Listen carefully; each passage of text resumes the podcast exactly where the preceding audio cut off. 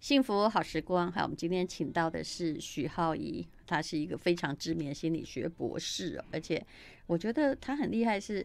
我知道他做了很多很多的事情，而且每一样都是执行的挺彻底的。浩怡你好，Hello，丹如姐好，大家好。他最近有一本书叫《空心人》，然后是许浩怡写文章，然后摄影师是林博伟，是一个三十一岁的年轻人。前不久我们在帮他找妈妈啦，很意外的啊，哎，如果有结果，嗯，万一有结果。征求当事人同意之后，我们会告诉你他找到了没，好不好？没错，没错。但这绝对不是一个假的故事，但也要请大家帮忙哎。说实在，我觉得这件事蛮重要的。嗯、我其实知道，呃，怎么讲呢？我认为他都有户籍成本了。嗯，我认为大家不要帮忙。嗯，嗯，你看，我我就是那种该死的，不管怎样，我都有我的看法。为什么？你说他应该自己去按的，是的，是的，他自己应该想办法按门铃。嗯、那他当然他是想拍照啊，或者是呃，在某方面，他现在才三十一岁，不急嘛，慢慢做到顶尖。嗯啊、呃，也许他心里一定是这么想的。也许如果我变成李安，你就一定要来找我了，来认我了，嗯、对不对？嗯，嗯，嗯，他心里也还是欠一份道歉。嗯，但是大家也不用强凑合。但我只是就希望。在广大的观众之中，嗯，就你会听到这一段，对他妈妈自己听到，嗯，然后想要来找他，或者是林博伟他自己终于有那个勇气去找他妈妈，嗯，那么其实都不关旁人的事，嗯嗯嗯，我们只是跟他说这件事情，母子亲情哦，就是要做一个水落石出，嗯，这个对。这两个人的生命都很重要。至于我们旁边的人，都边假迷糊化修，对，嗯，要等待那一天，嗯，果子掉下来。嗯，我好想说一个故事，我不知道跟你说过没有？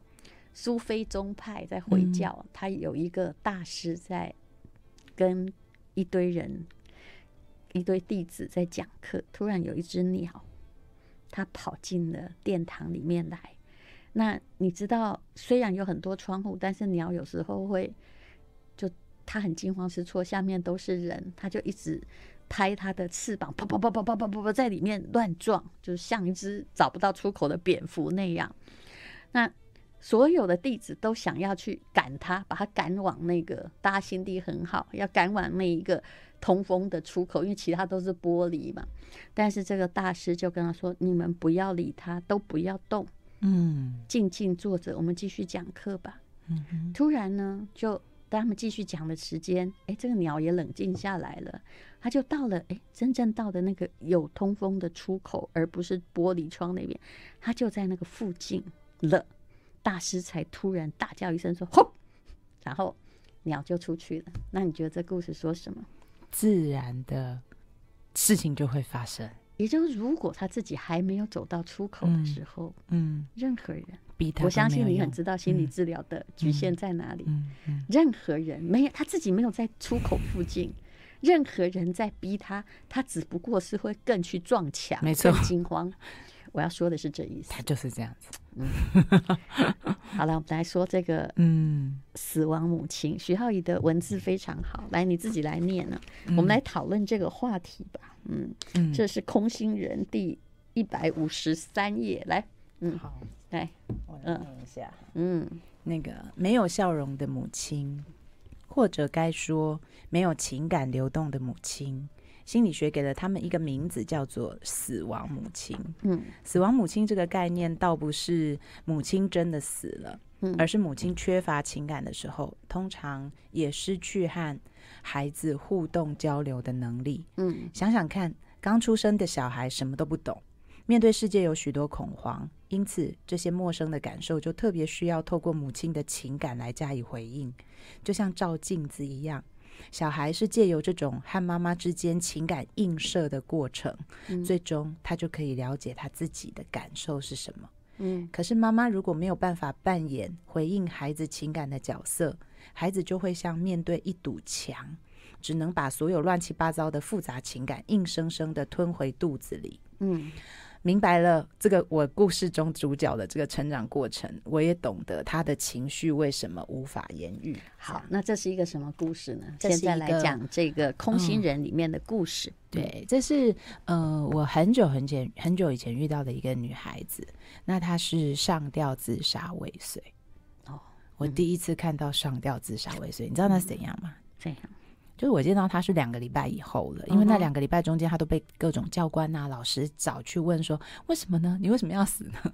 但是没有人，这，这就是最难回答的问题。有些人也不知道，我可以跟你说。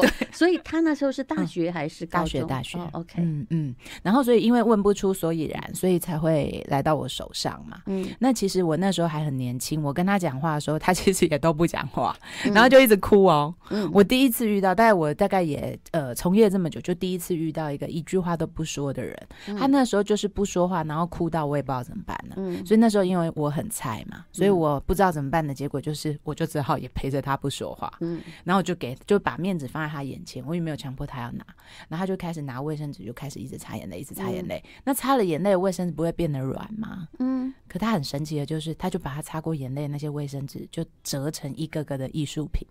真的什么都可以折得出来。请问他是念美术系的吗？是。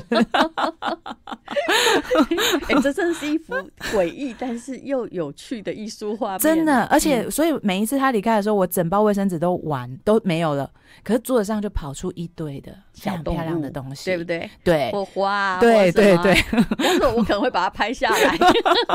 然后我们就每一次就这样，一直到他后来就是开始讲话，然后我才知道，就是他们家其实有他们家的历史，就是他的就很典型的外遇，爸爸外遇的家庭是，然后妈妈都很不快乐。那那个时候就是我很早入行就发现说，哦，原来外遇会引发一个后遗症，就是有一些人会因此而变得有洁癖。啊哦，为什么？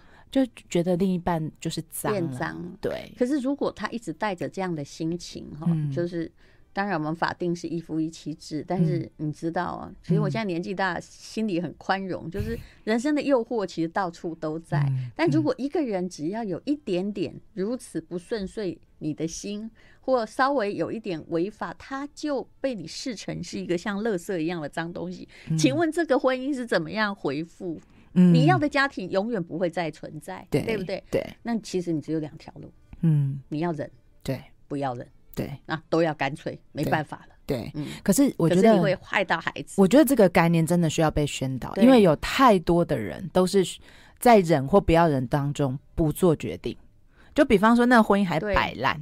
然后我们就会觉得说，我为了小孩不要怎样，就是我好像一再原谅，对，还不断提起，嗯、对，然后最后承担的都是小孩，是对，嗯，所以那个这个这个呃，妈妈就变成一个我们刚刚所讲的死亡母亲嘛，她就不开心，然后有越来越严重的，她要展现她的不开心，她又不能在其他外界展现，对，那因为她必须要照顾孩子，所以都把这些所有不该不开心，事实上是。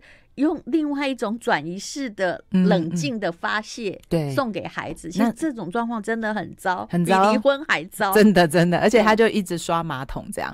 可是，在孩子的心里面，其实有的时候他会不太理解，那其实是大人的问题。是，所以小孩就会对号入座。好，我们等一下再聊。I like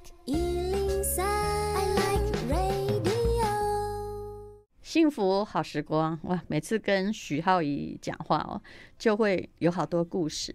他是心理学博士，然后大部分的时间也在教书跟做研究吧。嗯，你这个充满感性的人是怎么样能够做心理智商哈？我我这个我个人疑惑。我早期做智商的时候会哭哎、欸，我 第、啊、我第一个就是我知道你很感性、啊，我第一个服务的学校就是台大嘛，我在台大实习两年。是，然后我以前就是真的忍不住，我就跟着哭。然后我的台大学生就问我说：“老师，我是不是真的这么可怜？”这样，然后我就听到这句话，对，我 我听到这句话以后，我就开始克制我眼泪。心思就必须要装成那一张没错没错没错不为所动的理性的脸。对，可是我就会忍不住，我就会因为我敏感体质，嗯，就是眼前这个人，他就算没有哭，可是他如果心里很难过，我鼻子都会先酸。嗯，所以我们呃，就是去年我们学校有人轻生嘛，嗯，然后后来我就在学校里面。抓了很多的学生出来，十九个哦，哎，就是这样子。就是我们上上去年的时候，就是我们学校有人轻生这样，然后我就因个这个案子都是我出。你现在还在以前那个大学嘛？哈，呃，对，嗯，OK，然后我就抓了十九个学生出来，是，然后我就那那个时候就很抓是指他问题比较大的，就是就有学生，因为他们把我拉进班群，是是，然后就开始有，因为我以前不会跟学生家来，就开始有学生半夜会私讯我，是，所以我就开始得要处理这些被引发。轻生意念的人。是，然后那时候很好笑，就每个人就觉得你怕会有连带效应，对不对？对，有些比较脆弱的个体，他的确是他会被心理建设会被摧毁或被牵动。对，所以我这几个月怎么过的，你知道吗？就是我跟学生约吃饭，他就坐我面前扑克脸开始讲他的事，然后我就开始哭，然后我哭了以后，他才开始哭，然后他哭了以后就换下一个再来也是扑克脸，因为他们讲的时候都是很抽离。然后可是我都敏感体质，我就会先感受到，我就开始哭。然后我哭了以后，他们才有办法哭。我就想说，我是替代性的哭泣者，这样子 就帮大家哭。这样特殊的治疗方式哦，就是因为他们在讲，其实那个情绪压力很大。对。可是我们在同一个动力里，然后他说不出来，然后只好由我来表达。所以我后来就是比较少做个别的智商，是因为 我真的觉得很累，我真的觉得很累，你知道吗？其实我，嗯，我对我的坚强也是相当后天的啦。嗯、我也有那种避雷针体质，有时候我遇到一个不舒服的事情，嗯、或充满了这种。呃，悲伤情绪的人的话，我很容易感觉到，我像，就你走了以后，我整个人像个避雷针，这样啪啪啪啪，自己还在颤动，有没有？所以我会比较去拒绝哦，就是某些跟，我觉得后来就变成这样，就是动物为了生存都找出口，不要跟别人太靠近，不是，不要跟那些情绪过恨。奋战动的太厉害的人相处，嗯、因为他会影响我的、嗯、个人的情绪调节，我没有那么强哦。嗯、所以有一次哦，我记得最清楚。当然，嗯、我也不能说我有愧疚，我其实没有。嗯、有一个不是很熟的友人，其实他打给我的时候，我想了很久才知道他是谁。嗯，但他面临了一件事情，也就是他一年多前，嗯，他的男朋友轻生，你知道？嗯嗯嗯，那。她那时候就，她一直还在追索说，为什么她男朋友轻生，是不是有元凶？嗯，我想当然有，但是自己的情绪还是有没有？不是人家把你推下去，它是很多原因的复合体啦。对，所以她那时候说：“你有没有空？你这个故事是很好的故事，你要不要帮我写的时候，我听到她的声音，嗯，我就开始像避雷针。对，我跟她说。”不好意思，我真的没有空，而且我不再帮他写故事。我其实是会逃避这种场合。嗯嗯、还好我不是没有做你们这个工作。你你会觉得我拒绝很残忍，对不对？但是我知道我对他的人生不会有帮助，嗯、而且对我好害怕那种。我我一直很怕别人追凶式的震撼，因为我知道很多事情，对他是没有，他是没有那么清楚的，没有清楚的原因，嗯、没有凶手。嗯，其实我不会觉得残忍呢、欸，因为我其实遇到很多人哦、喔，就大概九成的人来咨询都问别人的问题哦、喔。啊，对，就比如说这么关心别人的问题，就是比如说学生就会讲说，我舅舅怎么样？嗯。然后或者讲说我姐姐怎么样，我可以怎么帮他？就是很多人其实他其实自己其实心里面有一些状况，可是他就是会讲别人的什么问题这样。对，然后他始终认为那个不是他的问题。对对，他应该要讲的是没错，我舅舅怎样，但是这个我影响了我，没错没错。可是他不敢承认，是他那么脆弱，他已经被影响了，他竟然想去。帮忙某个加害者，对，或者是嗯。呃，根本他没有办法应付那种强大负能量的人，对，所以我我每次统一的回答都会说，其实我相信很多观众、很多听众都有这个问题，嗯、麻烦你把它转接出去就好，对。你叫他去找心理咨商，把它交给专业人员，嗯，然后因为呃，其实我们不用承担别人的人生，对，他也不是我们要负担的，可是回过头来这样讲了以后，播下来就会那个人就会讲到。他自己其实哪里受影响，哦、所以最终其实你会发现是你自己需要去谈话。嗯、但是对，但是如果一个人可以真正发现说这不是别人的问题，嗯、其实是我自己的问题的时候，嗯、至少他成功一半了，登上一步。对，其实你知道那些哈，每天都在网络上传谣言啊，一直在关心东家长西家短，或者是别人的婚姻啊，比如说大 S 婚姻出现什么事的，是大 S 没有问题，对，是那些关心你的投射。那种。充满激动，也不想问真实。事实上，真实也跟你无关。是，那那些关心者本身自己心里有非常庞大的问题。嗯嗯，嗯，所以我我觉得我很幸运走这一行，因为我也是敏感体质嘛。那有的时候就是感觉到自己承受太多的时候，其实我就是三不五时就要去找自己的治疗师。真的，至少庆幸走这行是因为你找得到治疗师。对，我找得到治疗师这样子，而且我可以一直进就我看过九个治疗师。哦哦，然后、呃、要帮心理学博士治疗，不是一件很容易的事情，真的要帮很多个很多个这样。所以后来我就去走，我们现在就是开始，就是我觉得呃，与其就是像这样一对一在这样室里，然后我就觉得哎，影视的力量更大，所以我们这一本书才会是跟着纪录片而来。嗯、好，这讲空心人嘛，嗯、那我们刚刚讲到那个把卫生纸。那故事我们可以再讲下去，因为很多人想知道他后来有没有什么样的理解或者是改善嗯嗯，对他自己而言，对，把卫生纸弄成各种可爱小动物，是是是，我觉得很特别，就是说那也是我第一次感受到什么叫聆听的力量。嗯，其实有很多人告诉我说，比如说，哎，我朋友离婚，他打电话来给我。我可以讲靠腰吗？会被剪掉吗？对呀，你已经讲了，对，他他 好，就是啊，那隔天他又一又又靠腰了一样的事情，那我这样听有什么意义？好像对他没有帮助，真的有意义。嗯，就是这个人他一直讲一直讲的时候，其实他就在整理他自己。那我觉得我跟这一个人，就是我把他叫莫言，书里面我给他代号叫莫言，就不说话那个莫言，他也是一直哭，一直哭，一直哭。我就这样陪了他多久？我看有几个月哦。嗯，对，这其实说起来蛮好赚的，就是不用讲话，然后他就在对面，我就陪他哭，然后他就这样折到他自己就开口，也只有你有，对，要陪人家有时候太在了，不是那么容易啊。然后所以他后来就开始讲话，就开始讲说，呃，就是我们就开始谈零零碎碎就谈了一些东西，他才告诉我他家里面的状况。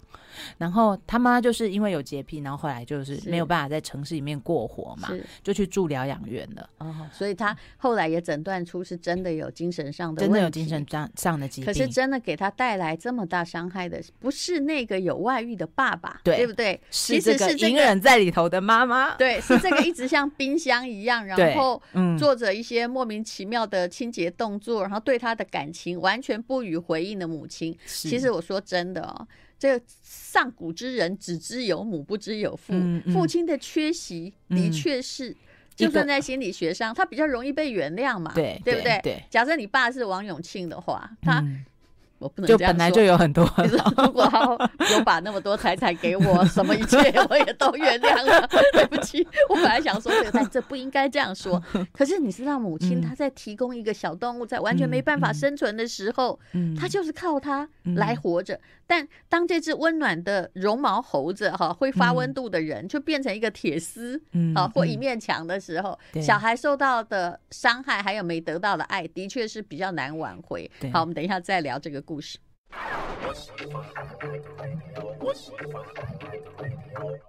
幸福好时光哈，空心人，这是远流出版社出版的，许皓宜跟林博伟所写的。那这是我们第二次访问许皓宜，好，讲这个死亡母亲的故事。对，这死死亡母亲，我我那个时候看有一个很大感触，就是说妈妈真的不快乐。嗯，可是。我觉得我们不知道为什么，好像还是有一个概念，就是保全婚姻很重要。这是是那个时代没有出口的原因。嗯、对，然后我我觉得，即便到现在，我觉得好像也 好不到哪里去。哎，就是可能有好了一半，有意识，但做不到。对于传统的女性是这样了，对，嗯、他们会觉得。哎，这个离婚就等于你人生的缺憾或心思。不过说真的，因为离婚越来越多之后，哈，这就跟很多人跌倒过，你后来也觉得说啊，其实有另外一种自由嘛。对。可是有一些人离婚还是不快乐啊。对。然后就会像牵涉自己自我处理的问题，然后就会叫小孩去传话。哦，他们那个时候已经离婚，对，已经离婚，但他一直心里还在念兹在兹。对，我们最近在拍《空心人》，就有一个小孩就提到说，他九岁那年，他想表达能力就被他爸妈封起来。嗯，因为他九岁的时候爸妈离婚，然后离婚的时候就讲说，你去跟你爸说什么？对，然后爸爸就说，你去跟你妈说什么？嗯，所以他就发现父母亲都有急着想要跟对方表达的话，所以他想说的东西只好自己都吞回去。哦，他就变成一个寡言的人，对不对？对对对，这种其实故事也是非常多。嗯，所以其实我觉得，不管是呃，像我们刚刚讲那个呃，后来进了精神疗养院的妈妈，对，或者是现在其实很多离婚的父母，我觉得不管我们做什么选择，其实有一个非常大的点，就是我们在写空心人跟拍空心人的过程中，我们现在还一直陆续拍了很多角色。我觉得大人其实没有做一个好的典范，当然了，让孩子知道，让孩子知道什么叫快乐。嗯。你知道上次那个陈大吧？我记得是陈大，他们就做了一个讲座，然后就问说：“哎，你未来想干嘛？”然后新闻不是有说，有四成的大学生说想当躺平族。我觉得这躺平是有两个意涵的，嗯，一个是他们真的不知道以后要做什么，他们现在古文也没有修嘛，所以就没有信念。然后 你这样讲会被很多教育界的人攻击、哦、啊！对不起啊、哦，那可以直接剪掉。那个是不会不会不要剪哈，不要因为不要老是只攻击我。那个许浩宇讲的、哦，对不起，对我真的这么觉得啊。因为虽然他带来了某一些框架，可是他是你人生的信念不能够只建筑在现在眼前，对不对？这是我们在乎的。每一个民族有他的文化精神，是，而我们自己心里也要有底，否则你跟野蛮人。跟生物无异。嗯，其实我我觉得我们心理学对人的认识就是说，人其实有一种本能，就是你会追根溯源的。嗯，就是就像你如果从小没有妈妈，你会想知道你妈是谁。嗯，你会想要知道你的祖先是谁。嗯，你会想要你的上一代是什么样子。它其实是一种非常重要的本能。所以你把我们源头剪掉的时候，其实人就会变得没什么信念。对你，你一定要比如说你的。文化有几千年，你就偏偏要捡到这三十年，那我不知道你可以找到什么嘛？对，当然你要是这样很快乐，那你也是你的自由。哎、欸，等一下我还是要想要问那位，嗯、他后来在你面前，你陪他哭了那么久，几个月后他好了吗？呃，后来他去看他妈妈，因为他妈妈后来就是我认识他的时候，他妈已经进疗养院了。他可能也有一些，其实简单来说，他全家的。全家都进疗养院了，啊、因为爸爸就离开了嘛。是，然后就是手足都进疗养院。所以你看看这个妈妈影响有多大，嗯、或者是说，其实你们念心理学知道，嗯、有些人就是 DNA 比较，对、嗯，它里面的精神过度像避雷针比较感性，但是一支避雷针会影响到其他的避雷针，对不对？对。那、嗯、所以他的亲生也是对不对？请打生命线哈，嗯、也是。受到整个家族的感染，嗯、反正，那你有没有想过，当时他父亲为什么走？我搞不好，嗯，搞不好也是因为家里没有活力啊。是的，嗯、也就是说，不管我做什么，嗯、或者是我当然不能说哦，男人的外遇是因为家里没活力。可是，如果这个家气氛可以被搞得这么可怕，嗯、你知道，有些人哈，不管怎样，家里气氛都不会这么可怕。嗯，嗯就算里面呃，好，你有外遇，我拿。菜刀追杀 好了，对对对，你也觉得蛮热闹的 这样。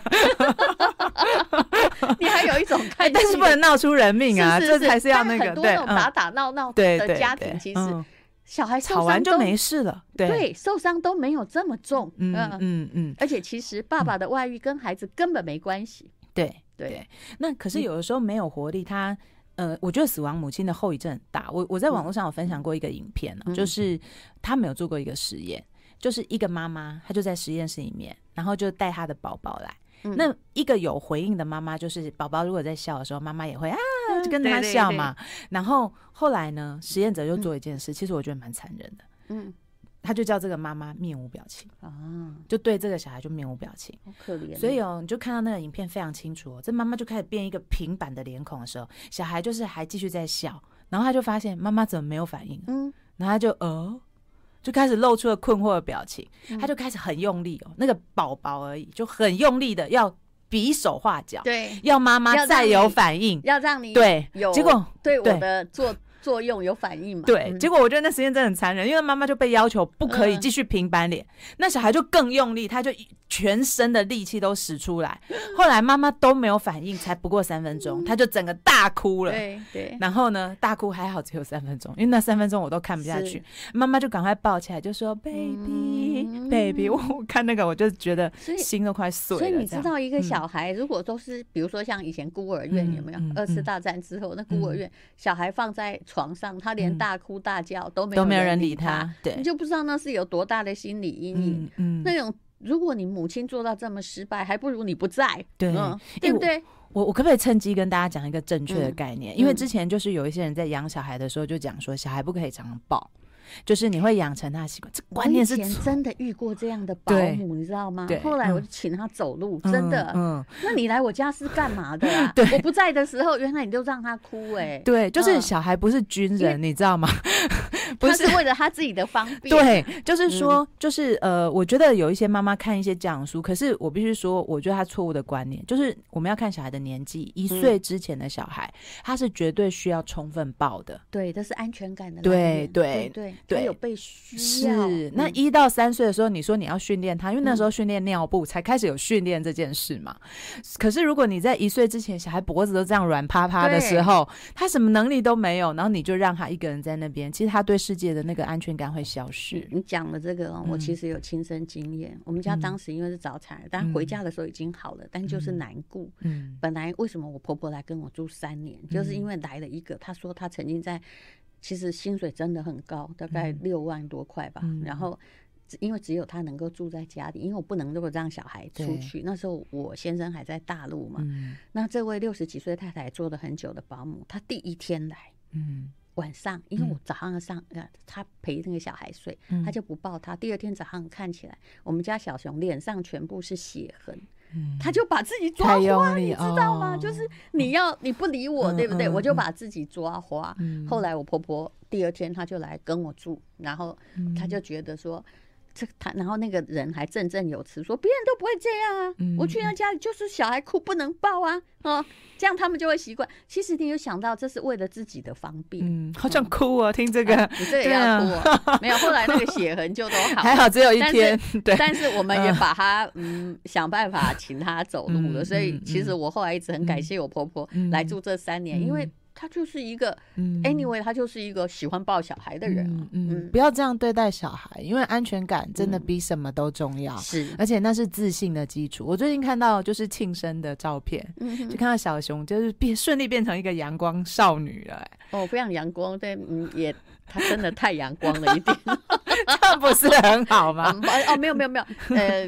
嗯啊，因为我有本难念的经哈，因为我女儿小时候也有点自闭，嗯，就是她都是就是会把自己都围起来嘛，嗯、然后那个指甲都没有长出来，哦，就是都是摇这样。就是我们家这是另外一种，嗯，不管遭遇多大挫折，他都无所谓，嗯，这样不是很好吗？哦、不是这样哦，有时候考零分，他也太无所谓了。会考零分的小孩都奇葩，你知道吗？有一种小孩他不会受挫折，他某一种东西是坏掉的，不像我们以前。可是我现在看了，我也觉得说，当然我们还是要协助他，我们从不能让他一直这样会有自卑感。可是某一个科目了，但是我有时候在想想说，哦，这其实是对我的一个反动。因为我小时候就是那种成绩很好嘛，对呀，很在乎。哎，我以前少一分我会打自己头，哎，这是别人没看到的时候，我才是变态。当然改早就改。那你看他这样不会很疗愈吗？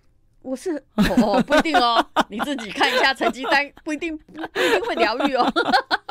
当然你就不能逼他，但其实家家都有那本难念的经。对对对，我还是觉得无论如何，如果一个小孩那个地方不行的话，那就让他不行吧。但是你其他东西，你。要有一个东西是行的，嗯、但是我们都在找方法，嗯，对对对，嗯，嗯，所以我现在就觉得说，哎、欸，其实为人父母最重要的就是示范一个有活力的人生，是是，对，那我是很好的示范，我每天都很有活力，真的。对，后来我就觉得说。如果我不要焦灼你的问题，那我最好焦灼我自己的问题。因 为我们大家都公认淡如姐是我们见过最有活力、最 smart 的女生啊。嗯，这人生也有很多的不得已。I like 103, I like radio。好，我们今天讲的是空心人，这是徐浩宜跟林柏伟的作品，那他也有同名的。一个还在拍的纪录片，对对，嗯、其实我们现在手上 hold 了三部片，严格上来讲，就一部纪录片嘛，嗯、然后我们也就是做了一个鬼片的影集，嗯，对，然后跟做一个杀人魔的长片，你看我们 就是做很多很奇怪的东西，都从这个我们其实就是进这个议题去做探讨。嗯、那很多人都想说，哎，空心人是在写自杀的人嘛？其实也不是，嗯、就是我觉得每一个人其实都有很厌世的时候。是，像我自己大学的时候，其实也蛮不想活的。是看你，对，谁都有这个想法呀。对，但是就是看那个想法多久，嗯、还有你会不会做。嘿，是啊，而且有的时候，其实即便我们是很有成就的人。然后，其实有的时候你也某种程度是觉得自己很空虚的，嗯，所以有时候我们会在社会上看到一些遗憾的事情。然后大家知不知道，其实这个问题在疫情之后其实是越来越严重，尤其是青少年的问题哦，在台湾是增加了五十六趴的轻生，应该是说自杀率五十六趴，是是。那美国是七十八趴，嗯，然后整个亚洲这个问题其实非常非常严重。然后我们就发现说，哎，其实以前。性这个议题是大家难以启齿的，嗯，然后后来才有性教育，对，然后现在变成死亡跟轻生的这种议题是难以启齿的，嗯，所以我们现在也应该要有更正确的生命教育。生命教育不是只是呼吁大家你要珍惜生命而已，嗯，我觉得更是去看到其实他们哪里为什么没有想要好好的活着。因为这个问题没有被探讨的话，我们就没有办法有一个好的典范跟好的讨论。所以，我们现在在大学里面，我们也开始去思辨这些议题啦。你知道，我上次跟博伟啊，就去拍那个疫情之后的空景，要拍那个空荡荡的校园。嗯，就是他就在镜头里看到有一个人在女儿墙。前两个礼拜而已，真的吗？他 真的，人家搞不好在看风景啊。对，他就问我说：“哎，那这个要不要处理？”然后我就稍微看了一下，就看到他脚在还在动。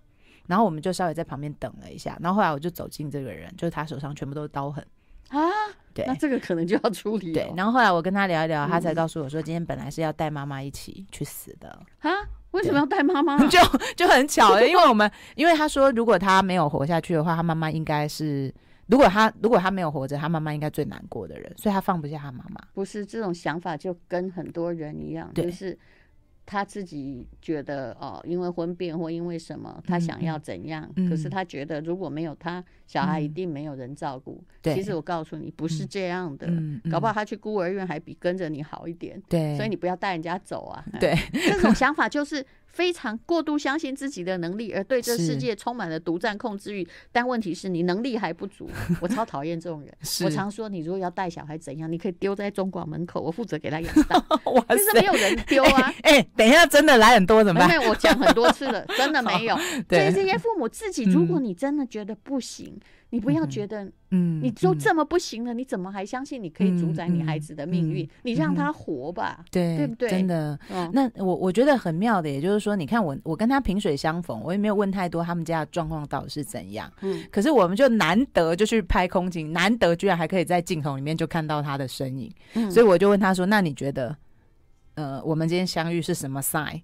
嗯、所以呢，所以他就上天叫我来救你，他就跟我讲讲了一句话，就说他没有资格活着。嗯、然后我就突然想到，哎，我空心人里面有一篇就叫做没有资格活着的人。嗯、我说你等我一下，我去车上拿书。结果我那天刚好没有带，嗯、我就跟他说下礼拜我会来找你。嗯，然后他就说如果我还活着的话，嗯、我说不行，我下礼拜一定会拿书来找你。嗯，后来他就活下来了。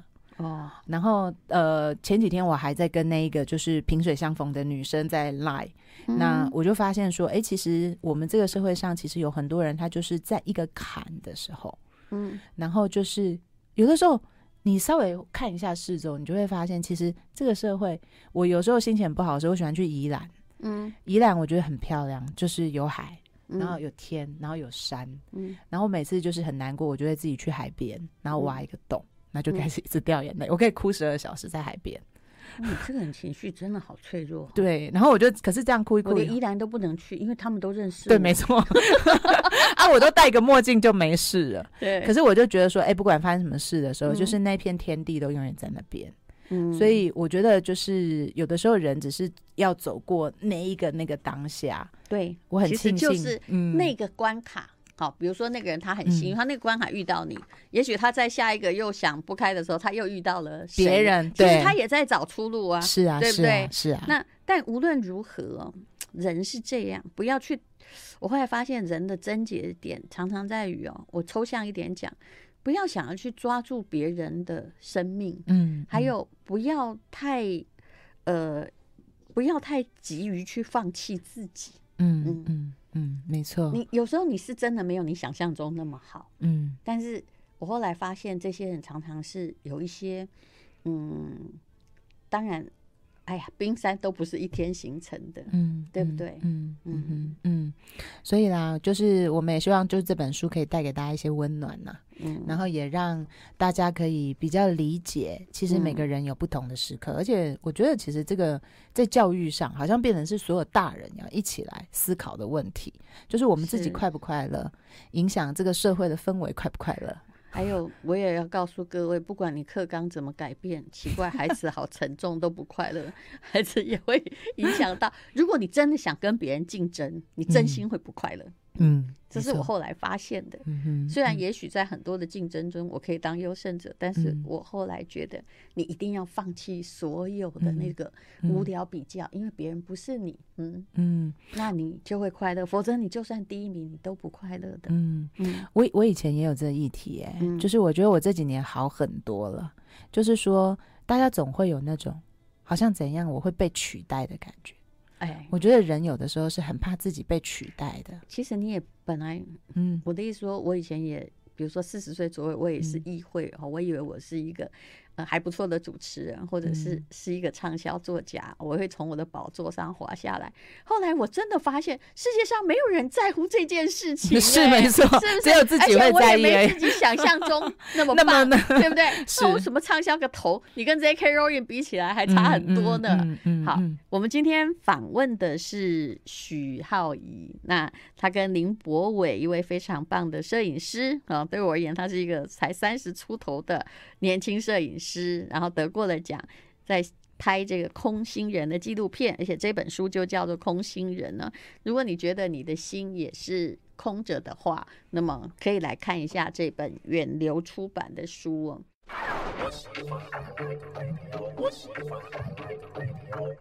呃，每次跟许浩宇都有很多话聊，主要是他不管受过什么样理性教育，他都是个感性的人，就是个爱哭鬼。其实这样的人 还好，你受过某些理性教育，嗯、否则说真的，情绪泛滥很难幸福，而且也很难活得下去啊。对，然后像我们这种会当文青的，也是基本上是很容易受情绪主宰的人。嗯，是花了多少力气，在经年累月的过程中，才慢慢抓住了。你知道，你本来是。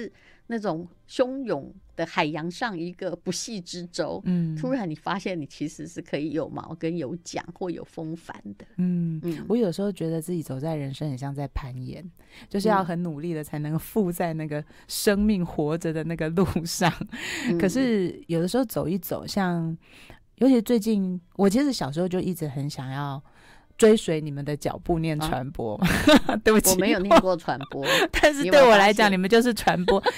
我都看你们的书长大，可以这样讲吗？嗯、而且我其实觉得传播也不要念，因为那些都是过时的法规。哎呦，我怎么这样说传播系？他们真的赶不上这个时代的传播，还有 IT 速度的变化，嗯、还有人心的进步。这、嗯、还在念那些传播学，我都觉得超好笑。嗯，哎，你继续。我我我就说，就是我我觉得人就是要做自己喜欢做的事。是，像我现在就是开始弄电影以后，嗯、其实弄电影其实真的蛮辛苦的。嗯，然后可是我就看到，呃，有这么多好厉害的剪接啦什么啊，嗯、然后大家都坐在这边。你喜欢一种，嗯，其实你的群性还蛮够的，嗯、喜欢一种大家，哎、欸，好像是在呃，就一起做战斗营的感觉。对，然后我就觉得我还好，我当初把。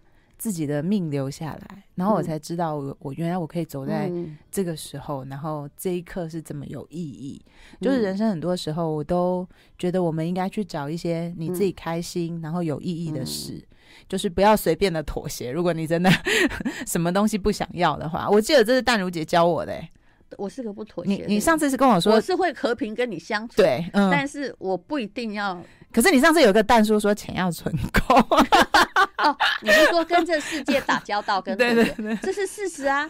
为什么要做理财呢？嗯、因为我后来发现，你如果真的财富自由，嗯、所谓财富自由就是你都不要工作，然后你的钱就可以盖过你生活所需。当然，也这也要看你生活所需不要太浪费了哈。嗯。嗯你就没有什么好怕啦，嗯、对不对？嗯、比如说像前不久有一个出版社来跟我说：“哎呀，我们很希望再帮你出一本畅销书。”你知道我怎么回答？是很大出版社，所以我最近你说是有点拽也好，还有一种不在乎也好，我就跟他说：“不好意思，我的人生不再写畅销书，因为我不缺钱，我不想要再看出版社的脸色。”没错，没错。那至于怎样哦，嗯、就是。这件事哈，畅销书这件事，我已经在里面工作太久了。嗯嗯，你怎么可能再把把一只已经逃出迷宫的老鼠再丢进那个迷宫？嗯、何况这些老这只老鼠现在哦、呃、已经找到它的乳酪。嗯，我我觉得我这一次也有这样的心情，真的。然后你嗯，哎，那你就接受我，嗯，就我就是要写这样的东西，嗯，嗯要拍这样的东西。嗯、我我我这次也有一点这样的心情，嗯、就是说我突然发现我好像。之前都会一直看着排行榜，嗯、我突然发现现在真的忙到没有空去管这些东西。以前就是那那个是一种强迫症，年轻时候对，就是一种强迫症，这无意义。对，真的没有意义。我在排行榜待过多少年的头，你知道吗？我知道，超过十几年。可是人家后来还是不认得你，而且只有台湾认得你。你觉得这个意义在哪里呢？对，自以为是嘛。对，然后，然后，然后这一次就不知道为什么，不知道是太忙，还是心里根本也没有空去关注到这个。嗯、就是，就基本上 他卖怎样我都不知道。你知道那个？对，有一天我跟黄大米聊天，嗯、他那天在说啊，这个好像。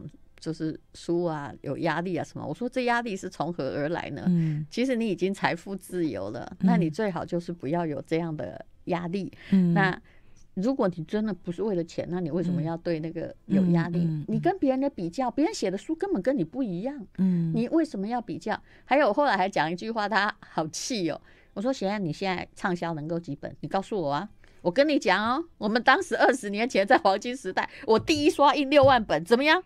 我真的很厉害，所以现在已经今非昔比了，卖个一万多本，开心成那个样子。嗯嗯、所以你为什么要在铁达尼号互相比较？快逃命啊！当然，你也可以喜欢游泳啊，嗯、或潜水，就这样。嗯，其实我本来之前是封笔，就都没有在写书了嘛。嗯、然后这一次是因为要筹措纪录片拍摄资金，才开始写的。某种程度就是，嗯、呃，为什么这一本里面其实很多很多的照片，就是我们也想。想要知道，希望大家可以重视这个议题，嗯、就是我们现代人过得不快乐的事情。那我们纪录片拍摄其实已经拍到一个打开的程度，就是我们陪伴了很多年轻人走过他们不太想活的日子，然后现在有一些要跟到他们家里去，嗯、跟他们父母亲离婚的父母亲对话。我如果遇到那不想活的，我一定会交给你。太好，对，所以如果你也是就是有困难，那你不知道怎么活下来，嗯、你也可以跟我们联络。你会接到一万通电话，我可以跟你讲，我会稍微选一下这样子哈。好，这是空心人远流出版，徐浩怡、林博伟。非常谢谢浩怡，谢谢。谢谢。